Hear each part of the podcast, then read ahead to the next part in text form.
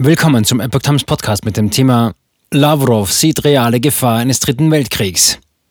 Ein Artikel von Epoch Times vom 26. April 2022. Der russische Außenminister Sergei Lavrov warnt vor der ernsten Gefahr eines Weltkriegs. Zugleich bezeichnet er die Waffenlieferungen der NATO an die Ukraine als berechtigte Angriffsziele für sein Land.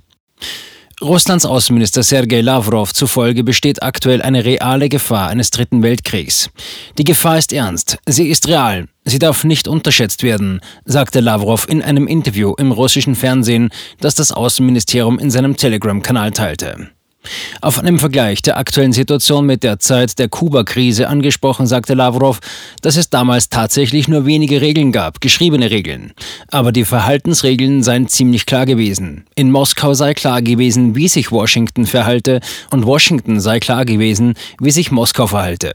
Auch heute gäbe es wenige Regeln, sagte Lavrov weiter und verwies auf den atomaren Abrüstungsvertrag New Start. Aber gleichzeitig sind alle anderen Instrumente der Rüstungskontrolle und Nichtverbreitung praktisch zerstört. Während der Kuba-Krise habe es zudem einen Kommunikationskanal gegeben, dem die Führer der Sowjetunion und der USA vertrauten. Heute gäbe es keinen derartigen Kanal und niemand versuche ihn zu schaffen. In der Kuba-Krise 1962 standen die USA und die Sowjetunion kurz vor einem Atomkrieg. New Start, der Vertrag über die strategische atomare Abrüstung, ist das einzige verbliebene große Abkommen zur Rüstungskontrolle der USA mit Russland. Dieser begrenzt die Nukleararsenale beider Länder auf je 800 Trägersysteme und je 1550 einsatzbereite Atomsprengköpfe. NATO-Waffenlieferungen sind legitime Angriffsziele. Russland betrachtet Waffenlieferungen der NATO an die Ukraine als berechtigte Angriffsziele für sein Land. Natürlich werden diese Waffen ein legitimes Ziel für die russischen Streitkräfte sein, sagte Lavrov. Lager, auch in der Westukraine, seien bereits mehr als einmal zu solchen Zielen geworden. Wie könnte es anders sein, sagte Lavrov weiter.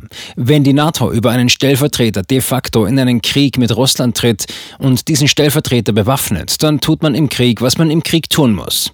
Von den NATO-Ländern kündigten zuletzt immer mehr an, auch direkt schwere Waffen für den Kampf der Ukraine gegen die russischen Angreifer zu liefern. Unter schweren Waffen versteht man Kampf- und Schützenpanzer, schwere Artillerie, Kriegsschiffe, Kampfflugzeuge und Hubschrauber und größere, schwer gepanzerte Fahrzeuge. Lavrov. USA und Großbritannien bremsen Verhandlungen. Lavrov hat den USA und Großbritannien vorgeworfen, die Verhandlungen mit der Ukraine zu bremsen. Man wisse mit Sicherheit, dass weder London noch Washington dem ukrainischen Präsidenten Volodymyr Zelensky raten würde, die Verhandlungen zu beschleunigen, sagte der russische Außenminister. Sie raten Zelensky jedes Mal, seine Position zu verschärfen. Er behauptete, Kiew zögere die Verhandlungen hinaus. Zuletzt etwa habe die ukrainische Seite angegeben, man habe noch keine Zeit gehabt, sich mit dem neuesten russischen Vorschlag auseinanderzusetzen. Aus Kiew gab es dazu keine Angaben.